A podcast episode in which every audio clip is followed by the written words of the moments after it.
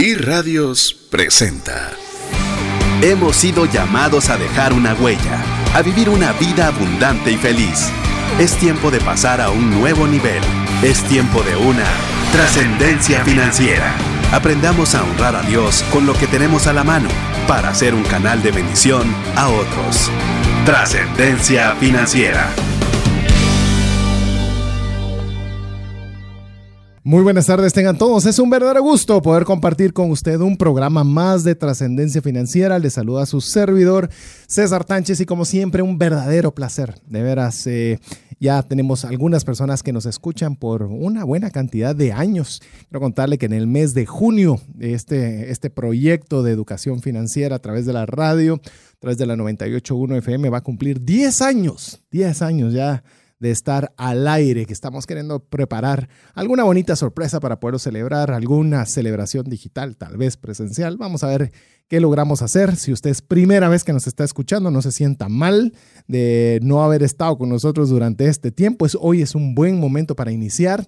Queremos, vamos a hacer todo lo posible para que este tiempo que usted va a dedicar escuchando el programa valga la pena que usted pueda obtener un beneficio, usted pueda agregar valor a su vida, a su conocimiento financiero y pueda eh, salir mejor después de escuchar el programa. Vamos a hacer todo lo posible para no defraudar su confianza. Así que usted dirá, bueno, ¿y de qué van a hablar? ¿De dinero y demás? Déjeme, vamos por pasos. Quiero decirle que el objetivo del programa es trascender financieramente, es decir, no solo tener lo suficiente para los frijolitos, no solo lo suficiente para salir de deudas, sino también para tener lo suficiente para que nuestra familia esté bien, obviamente nosotros estemos bien, de que Dios se sienta muy agradado de, de la buena administración que hacemos de los recursos, pero más allá de eso es que tengamos los suficientes recursos también para poder ser de bendición a otras personas que tanto necesitan una mano amiga. Así que si usted quiere trascender financieramente, pues bueno, ese es el objetivo del programa del día de hoy. Antes de, poder, de presentarle a la persona que me va a acompañar en el programa de hoy, queremos decirle que hoy estamos iniciando una nueva serie. Hemos terminado la semana pasada la serie Consejos de Salomón para la Riqueza y hoy arrancamos una serie que estimo será unos cinco, cuatro o cinco programas más o menos y vamos a arrancar la serie denominada Créditos. Sí, escucho bien, vamos a hablar de los créditos. Y no podíamos arrancar de una forma más contundente que haciéndolo hablando sobre las tarjetas de crédito. Así es, escuchó bien. Si usted es parte de la lista de difusión de trascendencia financiera, usted ya sabía el tema. Incluso les dimos por ese medio de que ustedes si tenían alguna duda particular, pues la pudieran hacer a través de nuestro WhatsApp dedicado a trascendencia financiera. Usted también puede ser parte y nos puede escribir ahí cualquier duda relacionada con tarjeta de crédito. Escúcheme bien que va a estar delimitada a lo que vamos a hablar el día de hoy, que es exclusivamente el funcionamiento de las tarjetas de crédito. Es decir, cómo funcionan. Es decir, qué son todos esos conceptos que a veces yo no entiendo. Ese fecha de pago, fecha de corte, intereses, cuántos son los intereses, qué son los intereses por morosidad, qué es eso de morosidad, eh, gastos administrativos, fiadores, seguros, membresía, área geográfica de uso, programas de lealtad. Bueno, todos esos términos que están alrededor de la tarjeta de crédito, hoy vamos a hablar al en relación a ellos. Así que si usted quiere ser parte de nuestro listado VIP de difusión de trascendencia financiera, es muy fácil, si es que aún no es parte de, nos manda su nombre, apellido al 59 19 42 y por supuesto puede incluir cualquier duda que tenga relacionada con el tema. Vamos a tratar de ser lo más claros posibles para que usted pueda despejar todas las dudas y entender qué es ese plástico que metemos en nuestra billetera, en nuestra bolsa o que andamos eh, en nuestra, eh, ahora hasta los teléfonos tienen una bolsita atrás que hasta lo podemos poner por ahí. Así que hoy vamos a tratar de despejar todas esas dudas relacionadas con este tema. Así que le repito, 59 19 0542, nuestro medio de comunicación a través del WhatsApp. Así que con esto eh, ya le doy paso a saludar a, la persona con la cual estaré hoy compartiendo cabina. Hoy tengo el agrado de poder estar con César Fajardo, Es un profesional de ciencias económicas, cuenta con una maestría en dirección de negocios y tiene más de 20 años de experiencia en el sistema financiero guatemalteco. Y principalmente, o es decir, su énfasis eh, mayor ha sido en lo que son tarjetas de crédito y débito. Así que eh, vamos a tener una persona que se ha desarrollado por una buena cantidad de años a través de este medio para que de forma conjunta podamos ir caminando a través de todos estos conceptos y de, de todo este glosario de palabras que componen la tarjeta de crédito. Pero con esto le doy la bienvenida a César eh, para que salude a la audiencia y a la vez nos pueda contar algo más de su persona adicional a lo que yo he comentado. Bueno, muchas gracias eh, César.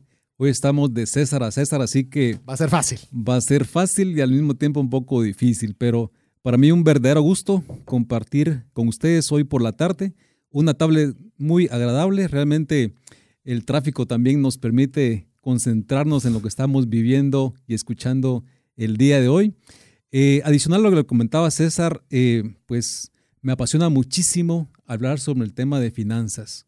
Eh, valga la publicidad, hacemos en conjunto con un amigo una charla que se llama Paz Financiera y Camino a la Prosperidad. Y lo que realmente buscamos es eso, comunicarle a las personas que pueden tener una paz financiera y cómo trascender literalmente a una prosperidad financiera. Así que será un gusto compartir con ustedes conceptos, será un gusto compartir con ustedes ideas y de alguna manera, eh, si podemos aportarle algo a su vida financiera, con todo el placer. Así que arranquemos porque tenemos un, listado algo amplio en el cual queremos abarcar lo más posible de la forma más clara y a la vez tomándonos el tiempo en cada concepto entre más complejo, pues dedicarle un poquito más de tiempo para arrancar desde ya con el tema. Eh, básicamente tenemos... Eh, primero, antes de entender el funcionamiento de una tarjeta de crédito, tenemos que entender todas las, las partes de la cual se compone uno normalmente asocia que tiene un plástico en el cual puede comprar algo y a través de ese plástico pues eh, eh, uno le paga eh, al, banco o al que le dio la tarjeta de crédito, uno lo tiene para, mm, para hasta ahí llega la dimensión. Pero básicamente hay, vamos a ver, lo hemos estructurado en seis componentes, los cuales son los que interactúan en el funcionamiento de una tarjeta de crédito vamos a arrancar con lo obvio, la tarjeta de crédito per se. O sea, lo que nosotros entendemos como el plástico que nos sirve para poder adquirir estos productos o servicios que, que, hacemos a través de, este, de, este, de esta tarjeta de crédito. Básicamente solo para arrancar con el concepto y de ahí vamos a ir comentando cada uno de ellos. La tarjeta de crédito es un instrumento es un, es un instrumento que le faculta a una persona individual o jurídica, porque eso se lo pueden dar a nombre propio, pero también lo pueden dar a una empresa para que se lo pueda eh, proporcionar a cada uno de sus ejecutivos, el poder utilizar un crédito revolvente el cual puede ser usado como medio de pago para la adquisición de bienes, servicios, retiro de dinero en efectivo y otros servicios autorizados por el emisor. Ya vamos a ir viendo cada parte porque usted puede decir, wow, eso ya de aquí me perdió con la primera. Vamos a ir por partes. Lo que es es un plástico que le otorga un emisor, ya vamos a ver qué es el emisor, eh, que es quien le proporciona, mejor se lo digo una vez, el emisor es la persona jurídica que le otorga un crédito revolvente al usuario y le emite una tarjeta. A ver, crédito revolvente. La gente puede pensar que es un crédito revolvente. Y creo que es muy importante porque hay, ciertas cosas que las damos eh, por uso y por inercia, pero no tenemos la idea exacta de lo que son. Crédito revolvente, y aquí mi tocayo podrá ampliar y, o diferir o en lo que puede decirle. Un crédito revolvente, cuando usted tramita, por ejemplo, quiere un crédito para sacar una estufa, voy a poner ese ejemplo. Usted le hacen el análisis para poderle prestar el dinero para la estufa, le dan el dinero para la estufa y se acabó el crédito.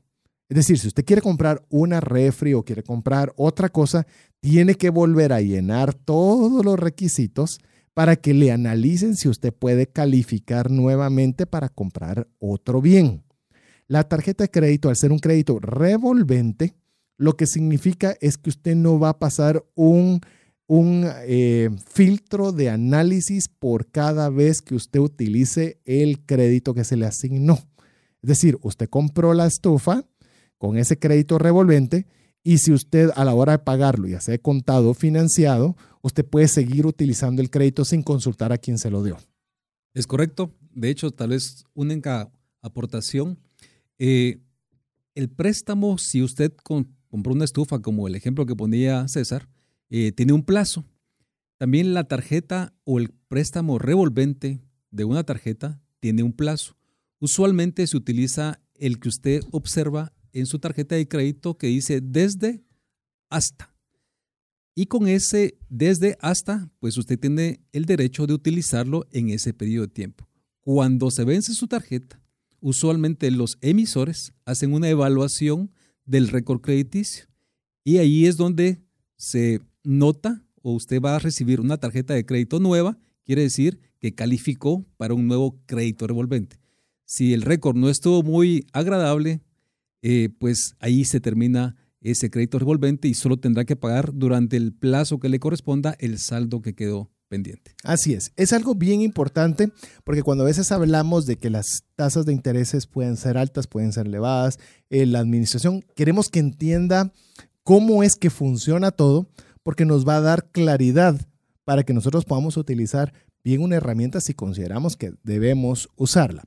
Vamos a que ya, ya sabemos que es una tarjeta de crédito como plástico per se. Adicional, vamos a, ya hemos mencionado lo que es un emisor. Emisor se lo mencioné rápidamente, pero es una persona jurídica, es decir, es una empresa. Es una empresa, o sea, no hay un individuo que le da una tarjeta de crédito, es una empresa, la cual le otorga ese crédito revolvente que ya le comentábamos al usuario a través de una tarjeta de crédito. Normalmente, eh, los emisores de tarjeta de créditos, en su mayoría, pero no todos, son eh, entidades bancarias. Uno puede pensar es que los bancos son, eh, sí, la mayoría de emisores son bancos, pero hay emisores que no son bancarios y por lo consecuente también no están sujetos a supervisión de la superintendencia de bancos. Es eh, correcto, como decía César, también hay empresas que no son entidades bancarias, eh, como son eh, tiendas por departamento. Voy a evitar decir una marca para no... Yo te puedo mencionar una. Hay de cooperativas, por ejemplo, hay una de una cooperativa. Está una de las más antiguas quizás en Guatemala, que es Multicredit, que ya no es parte de ninguna corporación bancaria. hay algunas que, llamémosles, funcionan igual, pero tienen en detrimento, pues, digamos, es un detrimento que no están bajo las leyes actuales supervisadas por la superintendencia de bancos. Eso es bueno o malo, eh, cada quien tiene una opinión, pero es bueno que usted sepa que también hay eh, tarjetas de crédito que no están supervisadas. Es correcto. Pero legales, voy a aclararlo. Es correcto. Entonces, alguien que tiene una su tienda por departamentos puede emitir una tarjeta de crédito que de repente no está bajo alguna franquicia, conocidas más adelante, se va a comentar un poquito sobre las franquicias, pero que no tiene una franquicia, sino que es una tarjeta propietaria. Esas tarjetas propietarias siguen siendo un instrumento igual que las anteriores. Eh, crédito revolvente, un plazo determinado, una tasa de interés determinada y un monto de límite de crédito. Y yo creo que eh, ya, ya que hiciste el pase para que hablemos de las franquicias, se puede decir franquicias. Están hablando de tarjeta de crédito, ahora están hablando de franquicias. Franquicias nos estamos refiriendo cuando hay un soporte eh, de una, eh, llamemos el soporte logístico de una casa mayor, dejémoslo así. Eh, las conocidas, eso es muy fácil, es Visa, Mastercard y American Express. Esas son las tres franquicias, por lo menos en Guatemala, más fuertes. Antes, y la primera, curiosamente, que hubo en Guatemala fue Diners Club. Y yo no sé siquiera si todavía existe Diners Club. Sí, todavía está, todavía está ¿En Guatemala. En Guatemala, es correcto. Hay un banco que todavía tiene la, la representación. La representación, es correcto. Hay ah, pocas tarjetas a un segmento, a un perfil de cliente eh, muy exclusivo que todavía prefieren esta tarjeta que la tienen más como un recuerdo. Sentimental casi. Sentimental que, que como un negocio, pero sí, todavía está todavía existe Diners. Entonces hay cuatro muy conocidas en las cuales eh, obviamente estas franquicias lo que permiten es de que si una persona tiene eh, una tarjeta de crédito, eh, bien decía, por cierto me preguntaron tu nombre nuevamente a través del WhatsApp 59190542, estoy con César Fajardo, es mi compañero de fórmula para el programa del día de hoy. Eh, por ejemplo, un almacén puede sacar su propia tarjeta de crédito para dar créditos internos dentro de su almacén. Sin embargo, esa persona en el momento que quiera comprar con ese crédito revolvente en cualquier lugar que no sea el almacén, no se lo van a recibir porque no tiene el apoyo de una franquicia que haya hecho arreglos con los de las demás instituciones o demás comercios para recibir esa tarjeta como una forma de pago. Eh, no se me vaya a perder. Y si tiene dudas o algo, nos, nos, escribe 59190542. Es decir, que cuando usted eh, o llamemos un emisor le paga una comisión o le paga un ingreso a estas franquicias, ya sea Visa, American Express, Mastercard o Diners Club, le pagan una cantidad de dinero para que la persona que porta su tarjeta el emisor que tenga su tarjeta más la franquicia pueda darle la posibilidad al tarjetaviente, que ahorita vamos a ver quién es el tarjetaviente, para que pueda utilizar esa tarjeta y utilizarla en una cantidad muy grande de establecimientos a nivel mundial. Es correcto. Eh, esos niveles de servicio que usualmente es el término que se utiliza, eh, por ejemplo, si usted está en el Japón y pasa su tarjeta de crédito de un banco emisor aquí en Guatemala, le puedo asegurar que usted cuenta uno, dos, tres, cuatro y es aprobada la transacción. Eso pasa en Japón, eh, pasa en Guatemala. Sí, entonces esos niveles de servicio, esas líneas de comunicación eh, tienen un costo que al final este, lo que los emisores están pagando a través de, del uso de una franquicia es esos servicios que el tarjeta viente recibe, que a veces son como... Imperceptibles es para... Es decir, uno como consumidor o uno que pueda utilizar una tarjeta de crédito no se da ni cuenta de, de, llamemos, de la red tan amplia o del negocio tan complejo en la serie de, de interacciones que tiene, que todo eso tiene un costo, por supuesto, sino pasamos la tarjeta, nos dan el voucher, firmamos y se acabó. Pero para esto significa que hubo una franquicia, la cual le tuvo que dar la posibilidad para que puedan meter la tarjeta en el, en el POS, que vamos a decir que es un... El POS es la maquinita que procesa toda la información.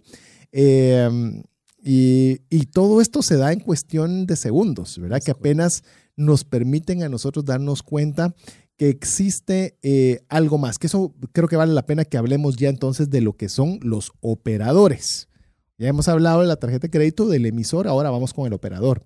Ah, y franquicia, ahora vamos con el operador. El operador es el encargado de afiliar establecimientos al sistema, pagar a los establecimientos afiliados por las ventas realizadas a los tarjetavientes y además es el vínculo entre el establecimiento y el emisor proporciona o administra la red de comunicación, que es lo que estábamos hablando ahora, que constituye la interconexión nacional e internacional con los establecimientos afiliados y el emisor, con el objetivo de que puedan llevarse a cabo transacciones donde el usuario requiera en segundos. Es correcto. Aquí en Guatemala eh, el término que utilizamos es adquirente. Eh, usted puede ver en los comercios donde usted usualmente hace transacciones o compras, eh, puede ver que hay dos POS, como decía César, que es esa maquinita donde uno eh, hace la transacción. Uno está pintado de amarillo, otro está pintado de rojo. Entonces, esos dos operadores o adquirentes son muy importantes en la ecuación. ¿Por qué? Porque tienen que proveer las líneas de comunicación, tienen que proveer el aparatito que es el POS, el, el papel que usted firma cada vez que hace una transacción y es el que vela porque sea una transacción segura, para usted como cliente. Incluso si usted, vamos a ir de los dos lados de, la moneda. Suponga usted que usted es el comercio. entonces, cuando la persona es el comercio y tiene acceso a poder tener esta, este sistema de comunicación entre todas las partes eh, involucradas, significa que le, para él el comerciante es más probable que pueda tener negocio porque no está delimitado solo al uso de efectivo sino que también obviamente está teniendo el acceso a personas que puedan tener tarjeta de crédito y poder comprar sus productos. Cuando el tarjetaviente, o la, que eso, el tarjetaviente o el usuario, pongámoslo de momento, vamos a definir tarjetaviente, cuando el usuario utiliza su tarjeta de crédito, hace una transacción en la cual esa maquinita que le decimos que se llama POS, automáticamente registra la transacción obviamente para que le pueda aparecer a usted en su próximo estado de cuenta, pero a la vez emite el pago al comercio. Es decir, todo sucedió en pocos segundos en los cuales el comercio eh, va a estar recibiendo un depósito de forma eh, triangulada, podríamos decir. No sé cómo, cómo sería el mejor término. Sí, de forma triangulada al final del día, usualmente en una liquidación diaria, en donde recibe el total de las ventas realizadas con tarjeta de crédito o débito y evitó un riesgo de manejo de efectivo que entiendas. Porque ese depósito directo, hasta donde yo entiendo. Es correcto, a, través de su, del banco que él elija. Y no tiene que estar pensando en cómo trasladar ese efectivo de su caja a un banco, ese riesgo operativo, este riesgo de que le sucede algo al efectivo que se pueda perder en el tiempo. Así que el, negocio, por así decirlo, el comercio, eh, garantiza que al final del día él hace su liquidación y recibe sus fondos. De hecho, eh, esto tiene un costo, también tiene un costo para el comercio, en el cual depende del tipo de comercio, la cantidad o el porcentaje de, todas las ventas que realice con, eh, a través de, la facturación, a través de tarjeta de crédito, lo cual hace em, que sea un costo financiero, pero que es un costo financiero que se debe entender de que podría traerle negocios marginales que de otra forma quizás no los tendría si no tuviera esa facilidad. Entonces, ¿cuánto es el costo que le cobra a un comercio? Varía. Yo he visto desde un 1% hasta he visto 4, 7. Yo he visto 5, yo he visto 7, pero eh, puede ser, llamémosle que está abajo del 10% para que usted pueda tener. Desde un 1 hasta un 10% del cual pueda usted tener un costo. Y esto se ha ido... Eh, creciendo mucho. Hoy ya puede ver POS móviles que se conectan a través de los teléfonos celulares.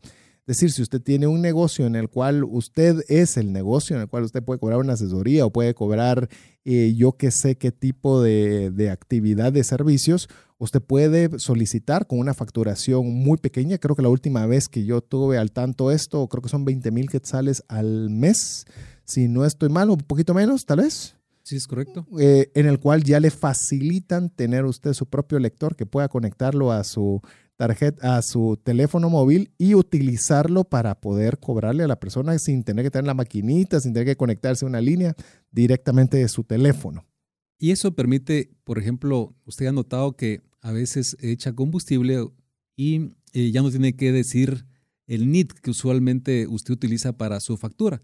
Entonces el POS ya, empezó, ya inició a tener otras funciones. En este caso, emite una factura, ya no le preguntan el NIT al cual que usted usualmente utiliza eh, e incluso, si se da cuenta, ya no lo firma. ¿Por qué? Pues ya todo tiene, todos son medidas de seguridad alrededor de la transacción que garantiza que es el tarjetaviente, es el portador adecuado la tarjeta. Y esto a la postre, déjeme decirle que también eh, de forma impositiva resulta ser una ventaja muy grande para los gobiernos porque obviamente al estar registrado cada uno de los gastos, automáticamente también se puede hacer una colecta muy fácil de temas de IVA y de impuestos para todas las personas involucradas. Entonces, eh, usted parecerá decir, bueno, ¿usted quiere poner a la tarjeta de crédito como la mejor herramienta del universo? Quiero decirle que es una herramienta financiera muy interesante y por eso eh, elaborar esta serie ha sido muy muy interesante porque queremos que usted conozca. Y como, como bien lo dice la palabra de Dios, y conoceréis la verdad y la verdad los hará libres. Y muchas veces lo que pasa es que nosotros no conocemos toda la información sobre esta herramienta financiera que quiero decirle que vino para quedarse. Es decir, eh, hoy en día el efectivo está desapareciendo. Quiero decirle los países escandinavos, le estoy hablando Dinamarca, eh, incluso los Países Bajos, no, son escandinavos, pero pero los Países Bajos, eh, Noruega, Suecia, específicamente Dinamarca, tiene una fecha de caducidad para el efectivo. Es decir, no se emitirá un solo billete, papel, moneda a partir del 2030 y los, em, las proyecciones son de que va a ser antes. Eh, yo quiero decirle que en cierta oportunidad tuve la oportunidad de estar en los Países Bajos y Dinamarca. Eh, le cuesta un euro, euro, imagínese la denominación, una de las más bajas que usted puede tener en Europa y no le reciben efectivo. Tiene que pagar con tarjeta, si no, usted no se sube al bus, así de fácil. Entonces ya no es una opción decir, eh, eh, yo prefiero mejor no hacerlo o ellos o las tarjetas de crédito eh, no es para mí. Claro, si usted está en una situación muy complicada y difícil, le recomiendo que no las utilice, pero no nos priva de tener conocimiento del uso. Sus hijos, si sus hijos ya están empezando en la universidad, si están en el colegio, tenganlo por seguro que eh, vamos a un momento en el cual si no va a ser una tarjeta que conocemos en su versión plástica, va a ser el teléfono móvil, va a ser eh, cualquier forma digital. Miren los cheques. Va a decir, los cheques, uno hacía montones de cheques. Hoy uno hace transferencia de una aplicación a la cuenta de la otra persona de la forma más sencilla. Entonces, significa que poco a poco vamos quitándole la tangibilización de la moneda. Eso nos obliga a aprender a usar y por eso hemos arrancado este primer programa con el funcionamiento. A ver, vamos con el, eh, hemos estado eh, como que interactuando con todos estos elementos, el tarjeta viente porque usted puede decir, ¿qué es el tarjeta viente? Bueno, el tarjeta viente es la persona a quien se le ha autorizado la línea de crédito revolvente por parte del emisor, ya sabe usted qué es el emisor, y que puede hacer uso de dicha línea por medio de la tarjeta de crédito. Es decir, la tarjeta de crédito que usted pone en su billetera es la forma o el mecanismo, por lo menos hoy día, que se puede utilizar para poder hacer las transacciones, porque en ella está grabada toda la información, el límite que tenemos disponible, si podemos o no efectuarlo, y esto es lo que le da la información al aparatito que ya le contamos, que se llama POS, para que usted pueda perfectamente hacer eh, cada una de las transacciones. Y también hay que reconocer que, como bien decía César, hay tendencias que tenemos que eh, tomarlas muy en cuenta. Eh, repito un poco lo que él decía.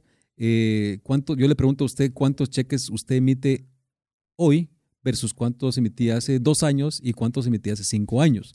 Le puedo asegurar que va en una línea decreciente su emisión de cheques. Así es. Y eh, aparece o surge también un mecanismo llamado tarjeta de débito que está rompiendo eh, tendencias. Eh, realmente la mayoría, hoy por hoy, tiene una tarjeta de crédito en su billetera y también tiene una tarjeta de débito en su billetera que alguien dice, bueno, yo utilizo mi débito porque es lo que tengo, perfecto. Y si se da cuenta, ya está siendo parte de esa nueva tendencia de no utilizar el efectivo. Se está trasladando el modo o uso a un medio eh, magnético, en este caso, que es la tarjeta de débito. Creo que hay una pregunta que está apropiada para el, antes de, ir a escuchar la buena música que usted disfruta siempre en la 98.1 FM, nos la hacen a través de nuestro WhatsApp dedicado a trascendencia financiera 59190542. Nos dicen, buenas tardes, una consulta, porque algunos comercios cobran un porcentaje adicional al precio de efectivo y otros no creo, le, doy la respuesta, es muy eh, bien, porque tiene mucha relación con lo que hemos hablado. Los afiliados, o sea, los comercios afiliados, eh, como se les hace un cargo, les hace un cargo de, hablemos de un 5% por eh, utilizar los servicios de la tarjeta de crédito como una forma de pago, pues viene el comercio y le dice, yo no quiero asumir ese 5%. Así que yo se lo digo al consumidor que si él quiere comprar con tarjeta de crédito, debe pagar la totalidad del producto o servicio y aumentarle el 5%. Es decir, le están trasladando al consumidor, eh, llamemos el cargo que ellos deberían o deberían asumir de lo que le cobra por el uso de la tarjeta de crédito en ese lugar. Y hay que considerar si, por ejemplo, si usted es un comercio, hablemos si en la audiencia tenemos a alguien que es un comercio y utiliza esa práctica, realmente tiene que verlo a la inversa el utilizar un medio de pago electrónico, ese costo que puede ser un 3, un 4, un 5, lo que le está ayudando es a economizarse otros costos que posiblemente no está viendo. Por ejemplo, el manejo del efectivo tiene que trasladarlo de un lugar a otro. Si quiere ser más prudente, tiene que tener un seguro que cubra ese efectivo que necesita mover. Un tema adicional, como bien decía César, alguien va a comprar algo a un comercio y solo aceptan efectivo, lo está limitando, mientras que si tienes una tarjeta de crédito, amplía la oportunidad de realizar transacciones. Así que ese costo, lo correcto es que el comercio lo asuma como parte de su costo transaccional. Como pagar la luz con el agua y demás. Que sustituye otros costos eh, inherentes en la transacción que posiblemente el comercio no está viendo, pero que realmente existen. Así es, así que terminamos esta primera parte en la cual hemos eh, platicado acerca de los principales actores en el funcionamiento de las tarjetas de crédito, que es la tarjeta de crédito per se, el emisor, el operador, el tarjeta viente, el comercio afiliado y la franquicia. Si usted tiene dudas, ya nos están entrando bastantes dudas, usted las puede hacer. Si no tiene dudas, pero quiere ser parte del listado de difusión de trascendencia financiera, muy fácil, escríbanos su nombre, apellido y su duda, si es que la tiene, al 59 19 05 42. Le repito, el WhatsApp dedicado a trascendencia financiera 59 190542, así como lo hace Luis Castillo, Alex García, Hugo López, Flor Vela. Vamos a ver, esta persona no nos dejó su nombre, no. Leslie también nos escribe, Telma Leal también nos está escribiendo, Daniel Arauz. Muchas gracias a cada uno por escribirnos. Estamos viendo sus dudas y sus consultas, vamos a irlas intercalando conforme vayamos avanzando en el funcionamiento de las tarjetas de crédito. Pero mientras usted nos escribe al 59 19 05 42, lo dejamos disfrutando de buena música aquí en 98.1 FM. WhatsApp exclusivo para trascendencia financiera. 59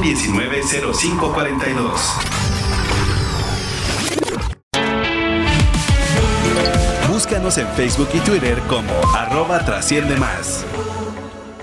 Así es, le animamos a que usted sea parte de nuestro listado VIP de difusión exclusivo y dedicado para trascendencia financiera, donde tratamos de poderle generar todo material que tengamos a nuestra disposición para ayudarle a mejorar sus finanzas, para poder trascender financieramente. Si usted ya es parte, pues bueno, usted recibe con cierta frecuencia este, este tipo de mensajes a través de su teléfono, a través del WhatsApp. Si usted todavía no es parte, muy fácil, nos manda su nombre, su apellido, un mensaje de WhatsApp al 59 19 05 42. Le repito, 59 19 05 42. Así como puede aprovechar de una vez para hacernos alguna consulta, por favor, dedicada y exclusiva al tema del funcionamiento, que es lo que vamos a hablar hoy. No se preocupe. Vamos a ver temas como qué puedo hacer para consolidación, ya me atrasé y no puedo pagar y cómo puedo reestructurar. Tenemos una fecha dentro de esta serie en la cual vamos a hablar de ese tema en particular. Así que hoy le agradeceré si puede hacer. No significa que no haga la duda, pero vamos a tratar de responder, por lo menos en este programa, todo lo relacionado al funcionamiento. Eh, si usted recién nos sintoniza, le saluda a su servidor César Tánchez y hoy me acompaña César Fajardo, quien eh, me está acompañando en el programa de hoy, una persona con muchísima experiencia en banca y particularmente, estamos hablando casi 20 años de estar eh, con un contacto directo con lo que son tarjetas de crédito y débito. Así que le, animamos a que tenga como mucha atención a todo lo que estamos platicando hoy porque este sirve de base. De más está que vayamos avanzando con un montón de temas relacionados a tarjetas y no sabemos cómo funcionan. Pero cuando ya sepamos cómo funcionan, entonces ya podemos ir eh, viendo adicional eh, cualquier tema relacionado. Eh, agradecemos la comunicación. Abraham Rosales nos está escribiendo también en WhatsApp dedicado a trascendencia financiera. Gabriela Rodas, Kenneth, vamos a ver. Nos saluda Kenneth también, muchas gracias. Angélica Calderón, Otto Gómez, eh, bueno, Esaú Rodas, oh, es una cantidad muy grande. Esperamos que ojalá muchas de las consultas que nos estén haciendo vayan aclarándose ahorita que vamos a ir avanzando con el tema que ahora viene nuestra fase 2. La fase 2, que es el glosario de aquellas, aquellos términos que a veces escuchamos y que muchas veces no entendemos cómo funcionan. Entrémosle de una vez al primero. A ver, ¿qué les parece si hablamos de lo que son los pagos mínimos? Normalmente entendemos como pago mínimo eh, la cantidad que yo debo pagar al mes. Eso es lo que normalmente nosotros comprendemos. Pago mínimo es la cuota que cubre parcialmente la amortización del capital de la línea de crédito revolvente utilizada según el plazo del financiamiento el monto de intereses que hemos pactado, comisiones y todos los demás cargos. Es decir, en ese, en ese, en ese pago que le aparece a usted como pago mínimo, ahí va un pequeño pago de lo que es el capital más los intereses porque estamos financiando una compra. Entonces es bien importante que usted no diga, ah, es que a mí la tarjeta de crédito me decía que este era mi pago mensual. No, ese es el pago mínimo. Por eso le dice, de aquí para arriba, es decir, del pago mínimo hasta el total, usted puede pagar la cantidad que usted desee. No puede pagar menos, sino de esa cantidad para arriba. Y esa cantidad de pago mínimo ya trae dentro de ella, obviamente, los intereses y demás cargos que la tarjeta le hace por la utilización del financiamiento. Sí, hay que tomar en cuenta también que hay algunos bancos o emisores que con el propósito, le pido que me escuche bien, con el propósito de ayudar a que un cliente no perjudique su récord crediticio, a veces el pago mínimo puede ser menor a lo que está explicando César. Por ejemplo, si su saldo puede ser 3 mil quetzales y su pago mínimo financiado es de 225, eh, hay algunos emisores que le van a decir 225, pero algunos otros, para ayudar a que no se perjudique el, el récord crediticio, le dice pague 80. Entonces le pido que por favor usted cuando vea su estado de cuenta, este, visualice cuántos son sus intereses. Si el pago mínimo es menor a sus intereses, ese emisor lo quiere ayudar. Le puedo asegurar que lo quiere ayudar. Sin embargo, si usted solo paga el mínimo, mínimo que yo le llamo a esto, este, efectivamente va a ser muy difícil que usted pueda amortizar a capital. Entonces es importantísimo visualizar cómo es el cálculo del pago mínimo en su estado de cuenta. Voy a mm, ampliar un poquito en lo que ya mi tocayo César mencionaba. El pago mínimo es bien importante que usted vea el pago mínimo y vea cuánto le están cobrando de intereses. Si bien es cierto, una cuota pequeñita le puede ayudar para, para que no tenga que caer en un problema crediticio, es decir, que ya no le abran las puertas a darle más crédito y le puede afectar incluso laboralmente por una eh, pues llamemos por tener un mal récord crediticio. ¿Cómo así? ¿Se metió a hablar de trabajo? Sí, porque hay buros de crédito en el cual empresas que están eh, analizando currículums para poder recibir dentro de su empresa piden los récords crediticios. Y si usted no tiene un buen récord crediticio, quizás puede ser una de las razones por las que no ha conseguido trabajo. Entonces sí es muy delicado cuidar el récord crediticio.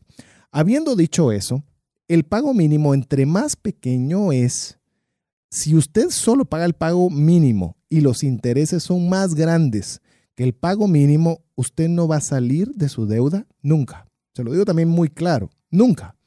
Porque obviamente los intereses están siendo más altos de lo que usted está aportando. Entonces, cuando hablamos de pago mínimo, no significa la cantidad a pagar, no, significa la cantidad más pequeña que le permite el emisor recibirle pero usted puede pagar de ahí para arriba la cantidad que usted pueda. Que mi consejo es pague lo mayor posible. En la medida de lo posible, pague de contado. Pero si no le es factible, no pague el mínimo, pague más allá del mínimo. Porque de lo contrario, usted va a estar pagando por su televisor toda la vida, porque los intereses son más grandes de lo que es su pago mínimo. Esto lo utilizan de una forma técnica, llamemos, eh, hay una forma en la cual usted lo puede ver, es un factor en el cual usted agarra el saldo, lo divide dentro del mínimo y le va a dar el factor de financiamiento o el plazo sobre el cual eh, se tiene consideración darle el, crédito. Ejemplo, suponga usted que son eh, mil quetzales. Esos mil quetzales, su pago mínimo son, son 50 eso es equivalente a que como le estén dando 20 meses de financiamiento, que es dividir mil dentro de 50. usted puede así saber cómo es que está cada emisor, tiene un cálculo diferente y cuanto más chiquito, sí, es algo que le ayuda porque obviamente usted tiene más disponibilidad para pagar menos dentro de su presupuesto. Pero a la vez, la contraparte es que pueden ser los intereses más altos que su pago. Entonces usted tiene que saber entender esos dos factores y desde ya pague mucho más del mínimo si su presupuesto le permite poderlo hacer. A ver, límite de crédito. A ver, límite de crédito. El límite de crédito es la cantidad que el emisor le da a usted del crédito revolvente. Si nos acaba de sintonizar, crédito revolvente significa que es un, un dinero prestado que lo puede usar múltiples veces eh, media vez eh, no pase del límite que a usted se le dio.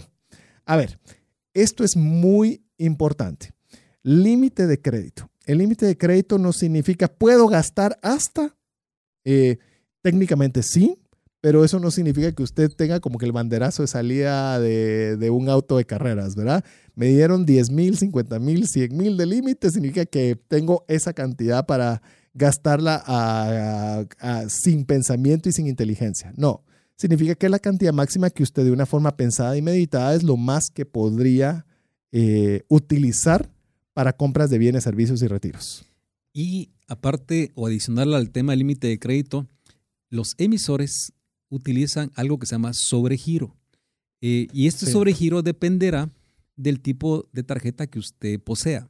Pero el objetivo del sobregiro no es que usted lo siga utilizando, es para que usted pueda hacer una transacción, una compra por aquello que haya sobrepasado su límite de crédito y para que usted no piense que la tarjeta que tiene no sirve, entonces se le da ese sobregiro. Este sobregiro usualmente tiene un costo. Entonces tiene que tomar en cuenta que cada vez que utiliza arriba de su límite de crédito va a tener un pequeño costo por ese uso de ese sobregiro. Así que algunos tienen un sobregiro de un 10%, 15%, 20%. Yo tengo tan claro que tenía una familiar que una vez dijo, eh, a ver si pasa mi tarjeta de crédito. Y le pasó, porque entró al supermercado. Y estaba tan agradecida con el banco porque eh, pues pudo hacer la compra de supermercado. Pero hay personas que a veces piensan que se están aprovechando de esa necesidad y no es así. Realmente el, concepto de un sobregiro es ayudar al cliente a que pueda realizar su transacción. Efectivamente tiene un costo adicional por ese uso, pero ese es el objetivo. A mí me molestaba mucho el tema de los sobregiros. Le voy a contar por qué. Porque en teoría uno tiene, o yo lo entendía, y por eso es la importancia del conocimiento, decía, si a mí me dieron de límite, voy a poner un número redondo, mil. Y significa que yo voy a poder gastar hasta mil. Resulta que cuando llegaba el estado de cuenta habían gastado 1100, por decirle algo. Yo le digo, entonces, ¿para qué me dan un límite si no paran en ese límite? Si no me siguen dando y encima yo tengo que pagar por ese, eh, ese crédito adicional que se me dio. Entonces, ¿qué le quiero yo decir con esto? El límite de crédito, normalmente la mayoría de emisores tienen un margen de, de permisible, dependiendo la tarjeta, dependiendo la persona, de que le permiten extralimitarse, llamémoslo así, en un porcentaje, 10%, 15%, eh, una, un parámetro que cada quien utiliza. Lo que sí es importante es que usted tiene que llevar sus registros porque si usted se pasa del límite establecido, obviamente le están dando más dinero del que inicialmente le habían ofrecido y eso tiene un costo financiero. Y obviamente usted tiene que pagar por ese costo financiero de haber utilizado más dinero del que la empresa le había otorgado al momento de darle la tarjeta de crédito. Entonces, sí es importante que usted sepa que usted podría en determinado momento estar pagando por una cantidad superior a un límite de crédito por eh, flexibilidad, llamémoslo así, sí, pero ese desorden de nuestras cuentas podrían en determinado momento también costarnos plata. Y ahí es donde vienen después, que ya vamos a entrar al tema de los intereses. Pero es decir, ¿por qué me cobran esto, esto y esto y esto? Por eso, de alguna forma, es importante que usted sepa el funcionamiento, porque se da cuenta que cada uno de estos componentes que le estamos comentando, pues tienen su costo. Y si nosotros usamos de la forma no apropiada este instrumento, pues obviamente todos estos costos se nos van a apilar en el estado de cuenta en el momento de pagar. Hay emisores que si usted está afiliado a recibir un mensaje de texto por cada consumo que realiza, hay unos emisores que le dicen ha utilizado el 22% de su límite, ha utilizado el 33% de su límite. Eso quiere decir que le están notificando para que usted considere hasta dónde puede pagar con su límite normal sin extralimitarse a un límite de crédito adicional. Así que eh, la intención de estar informado es para que utilicemos esa información a nuestro beneficio como usuarios de una tarjeta de crédito. Si usted lleva todos sus, su récord de mensajes de texto, puede rápidamente ver cuánto es el disponible que tiene para seguir utilizando. Así que yo lo invito a que por favor eh, vea eh, su estado de cuenta, vea su límite de crédito, se lo memorice y haga sus cálculos. Así es, eh, están estas alternativas, como bien lo mencionaba César, en la cual le, avisan cómo va, cuándo, cómo va su nivel de gasto. Hay, he visto aplicaciones también en las cuales le especifican los gastos, incluso le hacen un pay en el cual le dicen eh, está gastando tanto en restaurantes, tanto se los divide en categorías e incluso hay algunas tarjetas de crédito que ahora notifican un día antes para recordarle su fecha última de pago. Es decir, eh, poco a poco, no le estoy diciendo que es un sistema perfecto, un sistema infalible, pero le puedo decir que ha ido progresando en el nivel de información. Yo creo que donde tal vez hay un pequeño espacio, que es por eso que tenemos este espacio en este programa, es de poder comprender muchos conceptos que se dan por, por automáticos y que nosotros los podamos comprender para una buena utilización. A ver, esta es una muy común y creo que a veces la gente sabe, no sabe muchas cosas, pero a veces la fecha de corte sí la entiende bastante bien. A ver, fecha de corte. La fecha de corte es el periodo al que corresponden todas las compras realizadas. Toda tarjeta de crédito tiene una fecha particular y no necesariamente es un inicio de mes. Es decir, y no todos los tarjetavientes o los usuarios dentro del mismo emisor tienen la misma fecha de corte. Todos tienen una fecha de corte diferente. Eh, corregime si estoy mal, 30 días es normalmente entre un plazo de fecha de corte, no importa qué día sea. Es correcto, usualmente eh, los emisores ponen una fecha de corte permanente.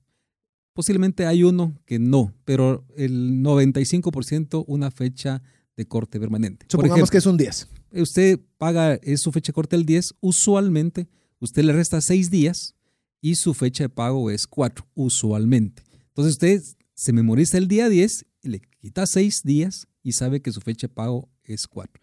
Yo le recomiendo que en la banda magnética, en la parte de atrás, está donde usted firma, ahí eso acepta lapicero. Entonces ponga usted el 10 en una esquina y le pone el 4 en la otra. O sea, si se olvidó mm, su fecha de corte o pago, lo visualiza en la parte de atrás y le puedo asegurar que no va a tener problemas de cuándo es mi fecha de pago en mi tarjeta. La voltea, ok, fecha de corte 10, fecha de pago 4. Una foto tan manera fácil de aprender. De hecho, entonces vamos con el primero con la fecha de corte. Es decir, supongamos que es 10 la fecha de corte. Significa que la tarjeta va a contabilizar todos los gastos que usted realizó, hablemos del 10 de febrero al 10 de marzo. Es decir, que si usted, eh, si los gastos que entraron en ese periodo le van a cobrar en el mes siguiente. Normalmente, si usted quiere tener que los cargos le lleguen en una fecha posterior, lo usual y lo normal es comprar o adquirir el bien que tenía pensado realizar el día después de su fecha de corte. Así va a tener más tiempo de financiamiento o más tiempo para pagar ese bien en, pago de contado. Entonces, la fecha de corte es algo que es muy importante. Es muy importante porque usted puede saber qué hay contabilizado en un momento u otro. Eh, disculpe que vaya a, a, entrar en Parvulitos 1, pero como escucho muchas cosas, prefiero mejor redundar si usted esto lo ve muy elemental y muy sencillo. Usted lleva su control de sus cuentas y de repente dice, ah, yo gasté mil quetzales, voy a poner un número redondo. Y de repente ve que en su estado de cuenta le llegó por 700. Dice, ¡ala! Genial, se equivocó la tarjeta de crédito y en lugar de cobrarme mil me cobró 700. Entonces usted viene y se gasta los 300 porque como no se los cobraron, usted se los gasta. Habiendo dicho eso, lo que lo más probable que haya sucedido es que esos 300 no entraron en su fecha de corte, es decir, en el periodo en que la tarjeta de crédito contabilizó cada uno de los gastos realizados. Entonces significa que se lo va a trasladar al siguiente estado de cuenta más todas las compras que haya realizado. Entonces, suponiendo que haya gastado lo mismo, el siguiente mes va a tener que pagar 1.300 y usted estaba preparado para 1.000. ¿Y qué pasó? Y comienza uno a desajustar su presupuesto porque uno a veces cree que lo que dice el estado de cuenta es todos los gastos realizados. No, es todos los gastos realizados en un periodo estipulado, que en este caso es la fecha de corte. Que ahora, como bien mencionaba César, está también la fecha límite de pago. Este es algo, algo que vale la pena que, que también ahondemos un poquito en ella.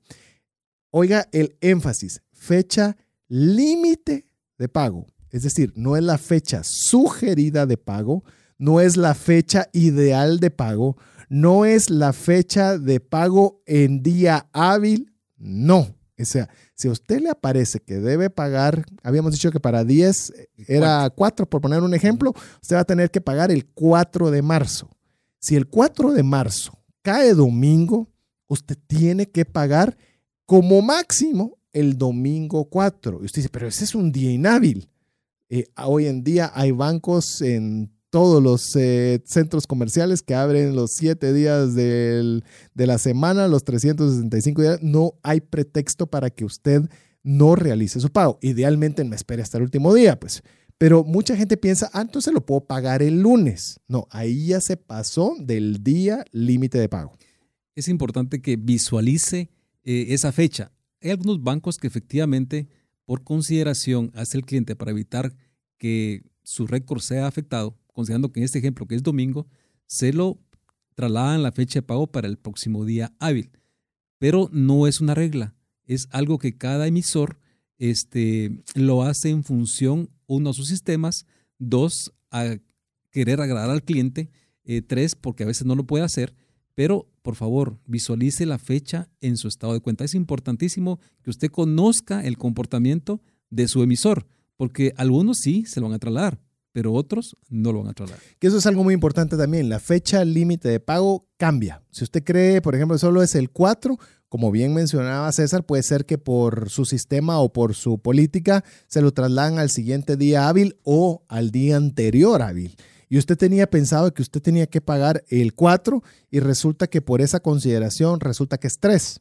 Usted con una buena intención pensaba que era 4, iba a pagar el total de su cuenta y sorpresa, sorpresa, ya está pagando atrasado, que ahí vienen los temas de cargos por mora, ahí viene el pago total de intereses, aunque usted hubiera tenido pensado pagar de contado, pero también vienen las posibilidades de hacer gestiones y extornos. Ya le vamos a decir cómo funciona todo eso. Así que lo que quiero pedirles es que usted se mantenga conectado con nosotros. Recuerde que todos los programas nosotros los grabamos. Entonces usted puede, si piensa que fuimos muy rápido o quiere agarrar papel y lápiz y volverlos a usted en la comunidad de su hogar, volverlo a, a escuchar despacio, es muy fácil. Usted lo único que tiene que hacer es parte de la lista de difusión de WhatsApp de trascendencia financiera y nosotros aquí, mi estimado Jeff, es una persona súper atenta, pilas, veloz, eficiente, eficaz, no sé, todo, todos los atributos que puedo decirle a mi estimado Jeff, eh, nos hace favor de tener el podcast disponible para que usted lo escuche nuevamente. Normalmente lo mandamos los días viernes para que usted de una vez vaya haciendo sus cálculos y usarlo en el fin de semana. Lo único que tiene que hacer es parte de nuestro listado de difusión de WhatsApp. Nos escribe al 5919 0542. Le repito, 59 19 05 42. deja su nombre, su apellido. Y si tiene alguna duda de todo lo que estamos hablando relacionado con el funcionamiento de las tarjetas de crédito, lo puede hacer por esa vía. No se preocupe, vamos a hablar después. tenemos varios programas donde vamos a dedicarnos tiempo para poder solucionar todas estas inquietudes relacionadas con el crédito. Pero mientras eso sucede y mientras usted nos escribe, al 59 19 05 42. Lo dejamos con buena música aquí en 98.1 FM. WhatsApp exclusivo para trascendencia financiera. 59 19 05 42.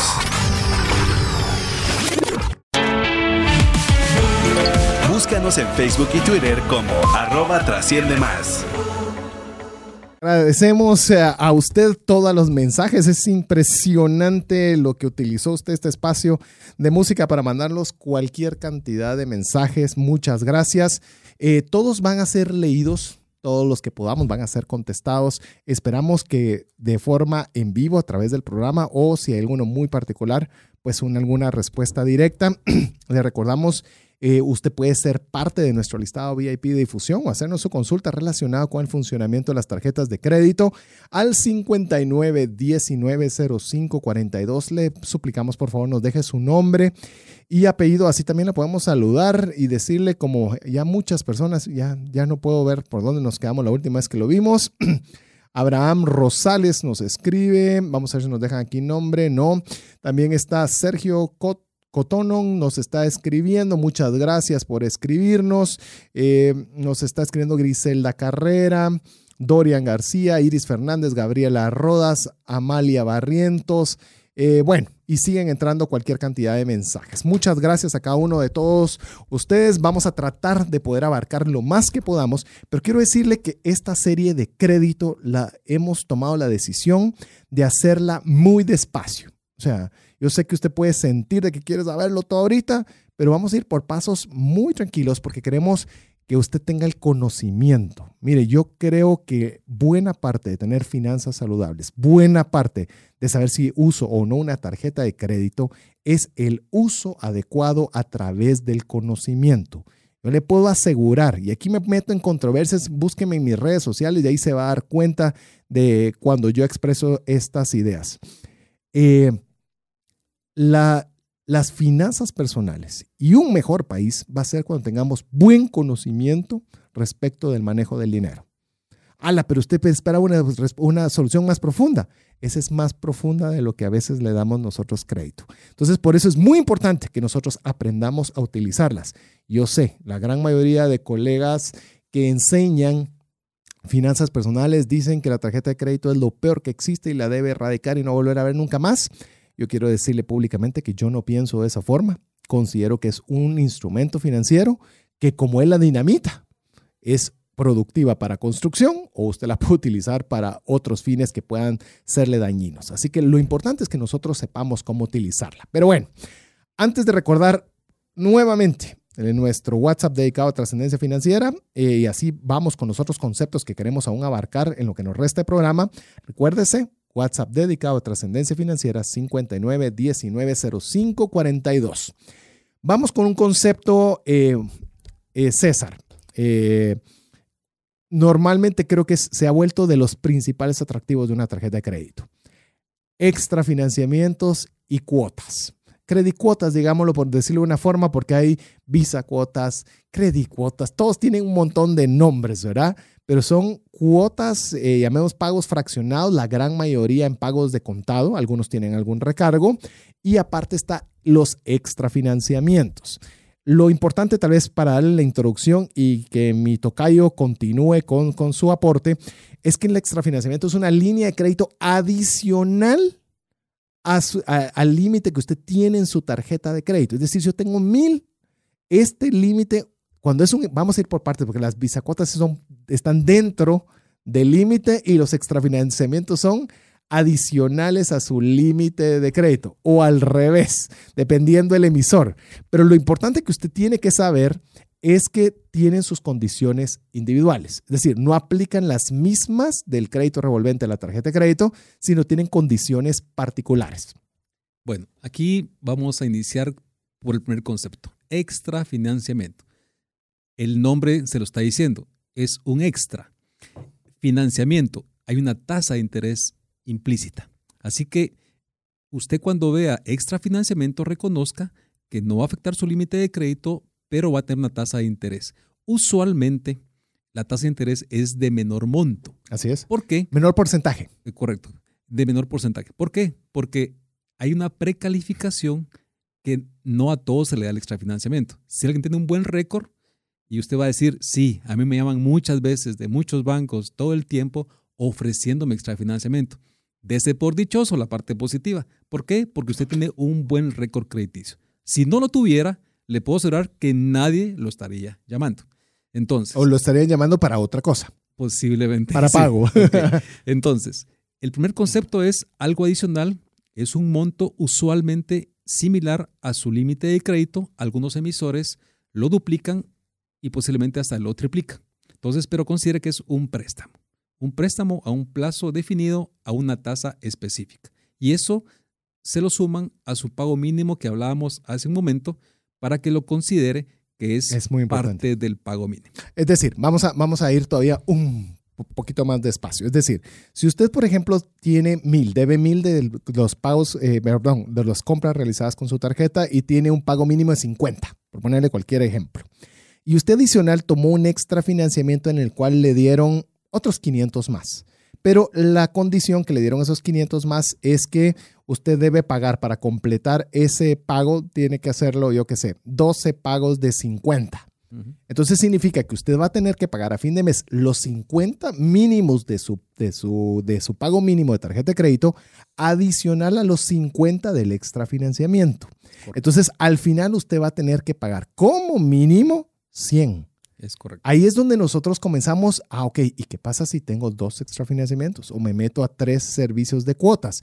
Entonces su pago mínimo seguirá siendo 50, pero va a tenerle que sumar 50 de este, más 75 del otro, más 80 de aquel, que son como créditos separados que se los consolidan en un mismo estado de cuenta.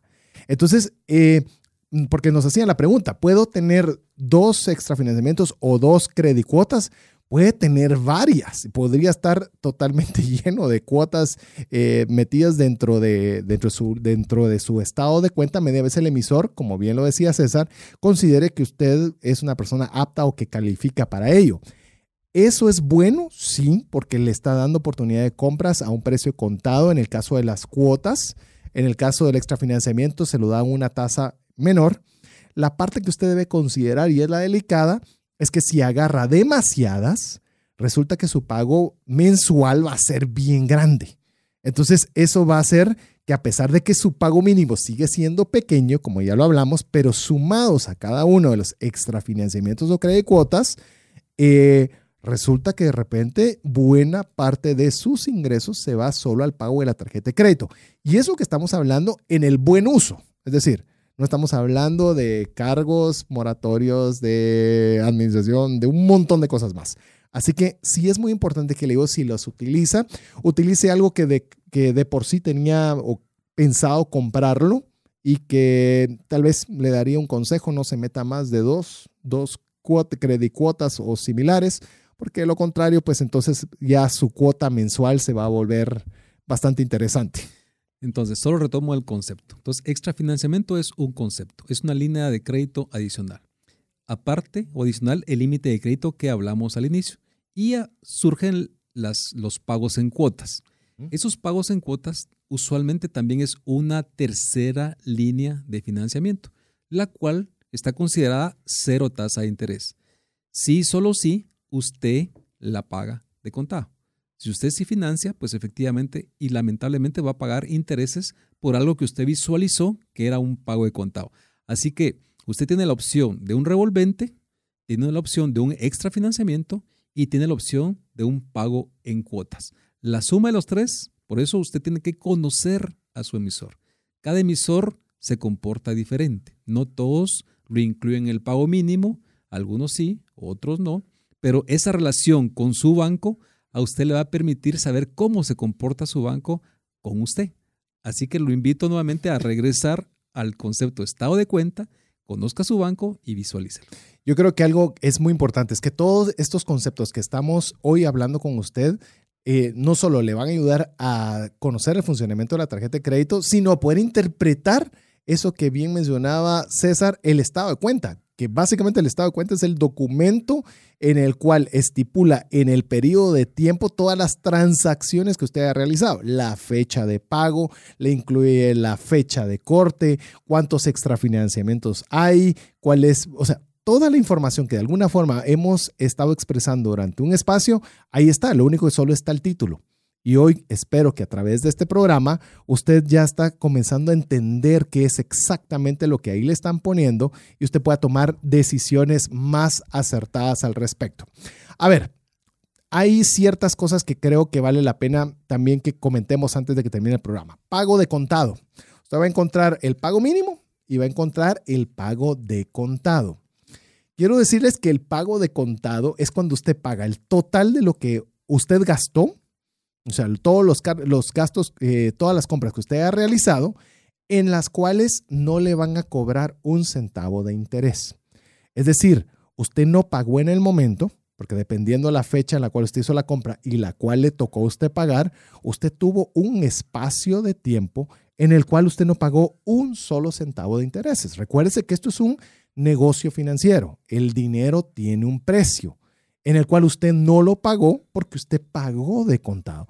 Ese es un tremendo beneficio que usted puede percibir como un usuario. Si usted utiliza la tarjeta de crédito como un medio de pago de contado, mire, usted está sacándole el mejor beneficio de todos los que usted pueda a través de este instrumento financiero. Es importante, ¿sabe qué? Yo hasta hace muy poco me enteré que hay eh, comercios en los cuales le dicen, oiga, lo que le, lo que le voy a decir, a mí me dejaron asustado. Usted va y le dice, mire, compra su lavadora y en la compra de la lavadora le regalamos la secadora, la plancha y el, y el microondas. Estoy exagerando, por supuesto, pero para que usted tome la idea. Yo, ¿cómo es posible? Sí, perfecto. Bueno, lo quiero, quiero comprar la lavadora. Perfecto. Son eh, un cómodo pago semanal de tanto dinero. Ah, no, pero es que yo lo quiero comprar de contado. No, es que de contado no hay. O es al crédito o no le doy todo lo que le ofrecí. Claro, si usted suma todo lo que va a pagar por la cuota semanal, por el plazo determinado, usted pagó por la lavadora, la secadora, el microondas, la plancha, el amueblado de casa, todo porque la tasa es muy alta. Entonces, no le están dando la oportunidad ni la opción de pagar de contado. Algo que sí tiene usted la alternativa si lo utiliza bien. Suponga usted que usted tiene un producto que usted lo puede colocar como una materia prima y darle, llamemos en lo que usted lo tiene y lo vende, toma 15 días. Y usted compra un día posterior a su fecha de corte, que usted ya sabe ahora que es una fecha de corte, usted podría haber comprado la materia prima, vendido el producto y luego ya pagado la tarjeta de crédito sin que le cueste un centavo la utilización de dinero en ese periodo de tiempo. Entonces, bien utilizado lo que es la fecha de corte y la fecha de pago, usted va a poder disfrutar de algo que a veces lo damos como, como un beneficio menor, que para mí es uno de los más importantes, la posibilidad y el derecho de pagar de contado, sin cargo. Sí. Adicionalmente a lo que dice César, ahí, si usted nota, a veces dice oferta, 18 pagos precio de contado. Y él dice, no, hay algo escondido porque no puedo creer que me estén dando 18 meses para pagar. Pongo un ejemplo, una computadora. Y la respuesta es correcta. No hay nada oculto. El comercio lo que está tratando de hacer es que hay una rotación de su inventario. Y ese, ese financiamiento de un periodo de, de tiempo, pues él va a asumir un costo financiero por usted. Así que cuando usted observe 18 pagos precio contado, eh, es real, no hay nada oculto detrás de esa cuota. ¿Alguien está pagando el financiamiento? Sí. Posiblemente sea el comercio que quiere aumentar su probabilidad de venta, quiere mover un inventario, quiere hacer un traslado de una tienda a otra, lo que sea. Pero si es un tema real, no hay nada oculto en una compra de pagos precio de contado. Así es. Y miren, ya nos está corriendo el tiempo. Creo Creo, si usted le parece bien, díganoslo también al 59190542 si le parece que hagamos una parte B del funcionamiento. Tenemos todavía muchos conceptos y quizá, y le digo, eh, tal vez es una de las veces en las cuales no quiero o no he tenido la intención de acelerar el contenido, porque creo que es algo que es muy importante que usted vaya a entender, o por lo menos tratarle de, de explicar cómo funciona cada cosa de la forma más sencilla posible a manera que podamos tener ese conocimiento. Así que vamos a ver hasta dónde logramos llegar el día de hoy y a ver si hacemos un programa B del funcionamiento de las tarjetas de crédito. No se preocupe, tenemos el tiempo disponible para que esta serie de créditos realmente le agregue valor y usted pueda realmente entender a veces conceptos que no entendemos o nunca nos los enseñaron y que podamos tenerlo. Pero para que usted vea que no estamos esquivando uno de los, de los temas que quizás pueden tener un poco más de controversia o un poco más de inconformidad quizás, pueden ser los intereses de financiamiento. Es decir, si usted no pagó de contado y va a necesitar financiarse a través de tarjeta de crédito, pues entonces ahí entra el tema de un cobro de interés de parte del emisor, usted ya sabe a quién es el emisor, para pues obviamente si le está facilitando una cantidad de dinero, pues quiere obviamente eh, tener un retorno por prestarle el dinero. Entonces, ante esto, pues obviamente uno puede decidir, recuérdese, usted puede decidir pagar de contado o bien utilizar el financiamiento. Ahora bien, usted puede decir, está bien que cobren intereses, pero ¿por qué cobran tan alto los intereses? ¿Por qué son tan fuertes los intereses? Entonces, eh, vamos a comentarlo acá. Yo le, incluso vamos a ver algunas de las tasas de intereses que, están alrededor del mercado, por lo menos el guatemalteco. Lo que sí le puedo decir es que la mayoría de los, eh, de, las, de los emisores de tarjeta de crédito utilizan una modalidad que es mensual y variable sobre saldos. ¿O habrá alguna que, tenga una fijo? No creo. Y que no sea mensual, tampoco. Sí, yo creo que emisores guatemaltecos no hay que hagan eso. Eh, entonces, a usted le van a cobrar los intereses con un porcentaje mensual y variable sobre saldos. ¿Qué significa eso? Barajémoselo un poquito más despacio a nuestros amigos. Bueno, este, el concepto. Primero, una tasa de interés. Una tasa de interés es un porcentaje de dinero que un cliente va a pagar por financiarse. Este, esta tasa de interés, como bien decía César, la percepción es que es muy alta. Todavía no voy a entrar al tema de explicar los costos. Voy a marcar primero solo en la parte del concepto del financiamiento. Efectivamente, hay emisores que cobran intereses sobre saldos diarios de su estado de cuenta de la tarjeta. Este, eso va en función a su saldo. Si usted nota en su estado de cuenta eh, una cantidad superior de un cálculo tan sencillo como, por ejemplo, decir mil quetzales por el 4%, son 40 quetzales y están cobrando 45, no crea que le están eh, cobrando algo adicional. Eh, realmente lo que sucede es que hay compras que usted hizo antes de su fecha de corte, tal vez 5, 7, 8 días atrás, que se le recalcula esos intereses desde la compra hasta la próxima fecha de corte. Entonces, por eso a veces no nos dan los intereses exactos porque pueden haber compras adicionales. Ok, ok.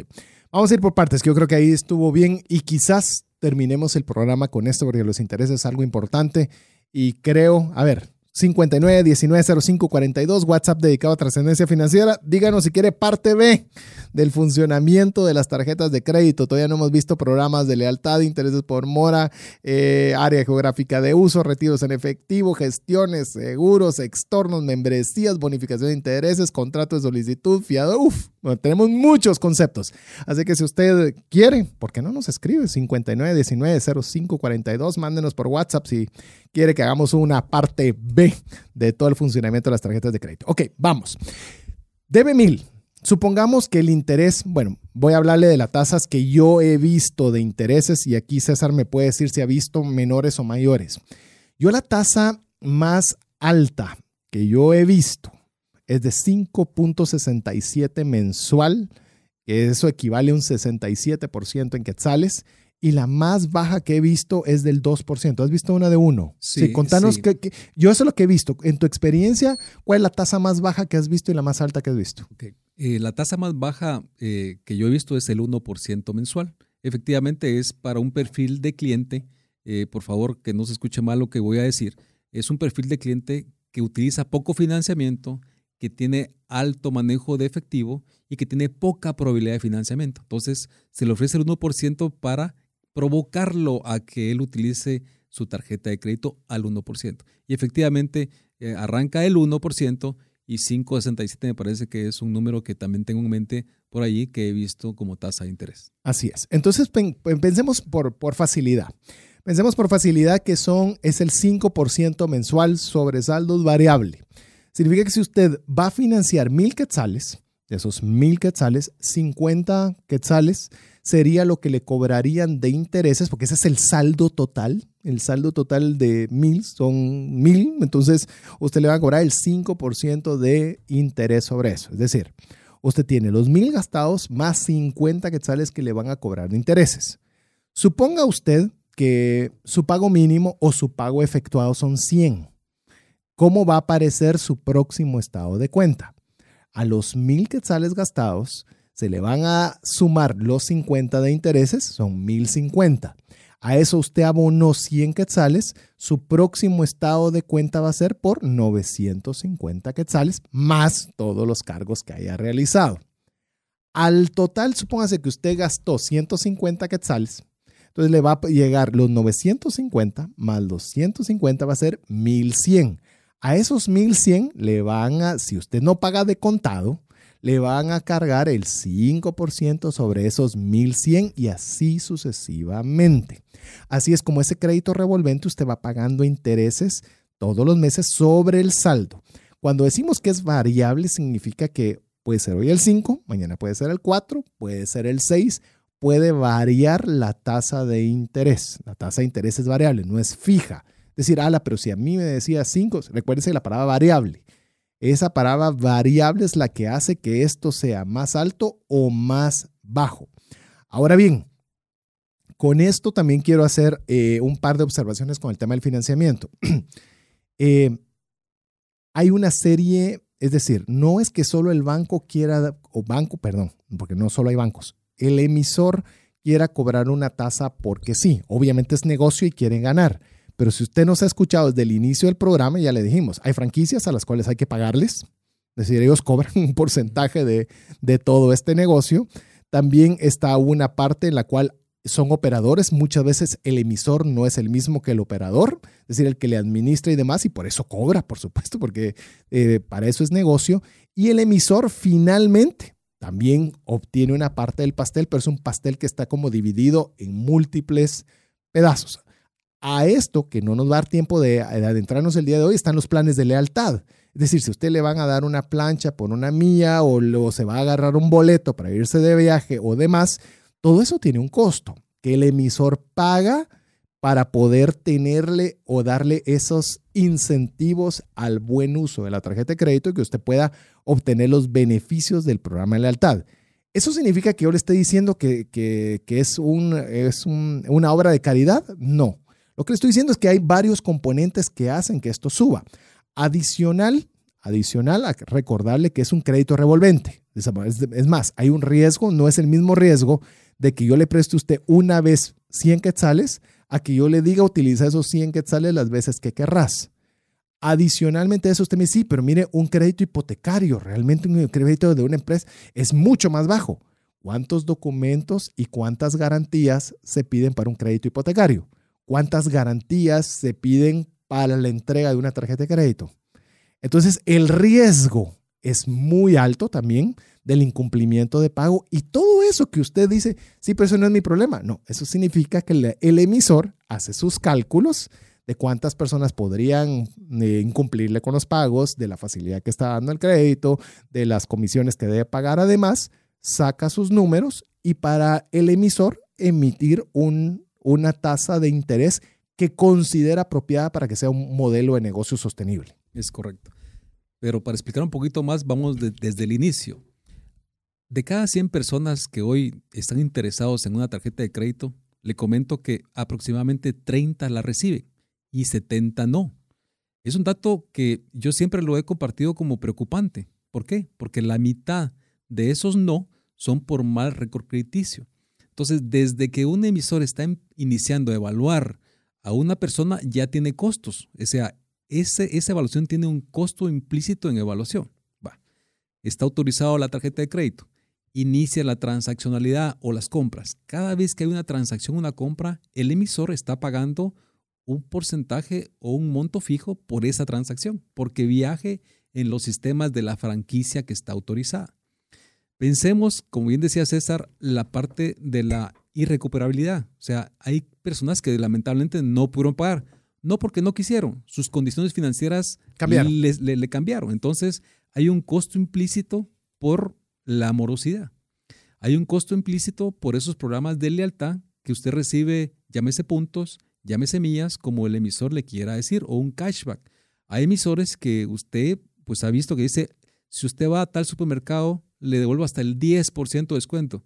¿Quién cree usted que paga ese descuento? El emisor. Y así, sucesivamente le puedo ir comentando que hay ciertos costos que a veces no vemos. Usted dice, ah, hay una promoción de tal eh, franquicia para irse cuatro boletos al mundial. ¿Quién cree que paga eso? El emisor. Al final, el emisor tiene una serie de costos que posiblemente no, no visualizamos nosotros los usuarios, pero que son parte real. Y se me olvidó el costo de financiamiento. esos mil quetzales que, Los podrías invertir en cualquier otra cosa. Que César paga de, contado, este, el emisor, pensémosle un costo de un 7%, por poner una cantidad. Entonces, ese costo, este, el emisor lo paga porque César le pagó de contado. Entonces, cuando se suman todos esos costos, efectivamente es un producto eh, caro. El costo del plástico, si usted ve, ahora tiene un chip su, su tarjeta, algunos ya tienen eh, tecnología sin contacto, eh, eso genera otros costos adicionales porque el plástico ahora es cada vez un poco más caro porque tiene mucho más uso o seguridad en el mismo. Y cuando hablo de seguridad, aparecen los fraudes. ¿Quién cree que usualmente paga los fraudes? Bueno, no me voy a extender mucho porque ya el tiempo se nos agota. Y va a ser fase B. Pero va a ser fase B. Fase B, quiero decir, ah, es una cantidad muy grande de personas que nos han escrito a nuestro WhatsApp dedicado a trascendencia financiera 59 19 05 42. Es una apabulladora solicitud de que hagamos una segunda parte. Porque sí, hay muchos conceptos. Yo creo que eh, le prometo que no vamos a hacer tres. Yo creo que va a ser suficiente que lo veamos en dos programas. Incluso nos están elevando la barda así bien fuerte hasta hacer comparativos de tasas de intereses entre, entre emisores. Interesante, le digo, es, es un ejercicio que normalmente en países como Estados Unidos está eso muy claro, incluso planes de lealtad y demás. Y queremos entrarle también a los planes de lealtad. Hemos hablado un poquito del funcionamiento básico, los, los conceptos más básicos, pero hay muchos más. Eh, incluso los planes de lealtad es interesante, qué ventajas hay, si es mía, si es cashback, si es, bueno, todos ese tipo de detalles. Pero no nos va a dar chance de poderlos abarcar el día de hoy porque el tiempo llegó a su fin, pasó volando.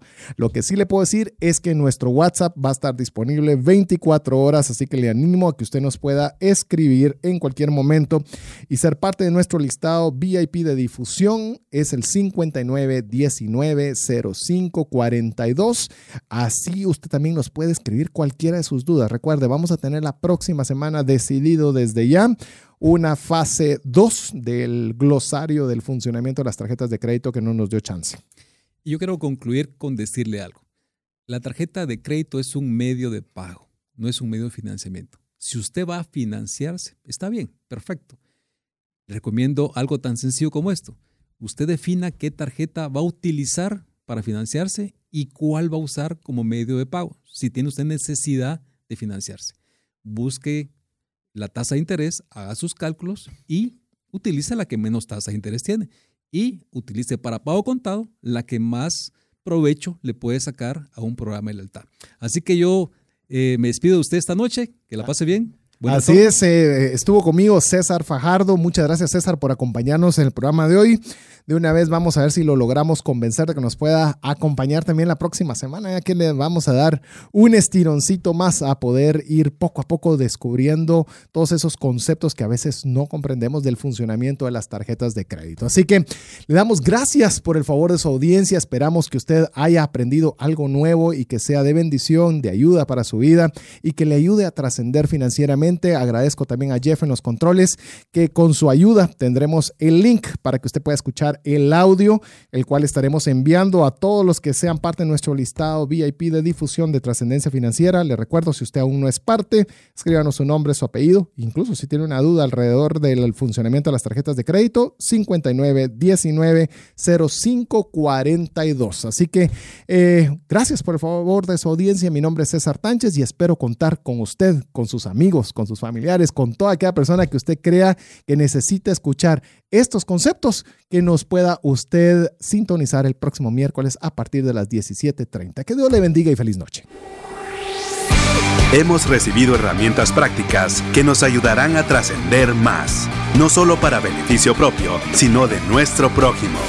Esto fue Trascendencia Financiera, porque honramos a Dios cuando usamos bien los recursos que administramos. Hasta nuestro próximo programa.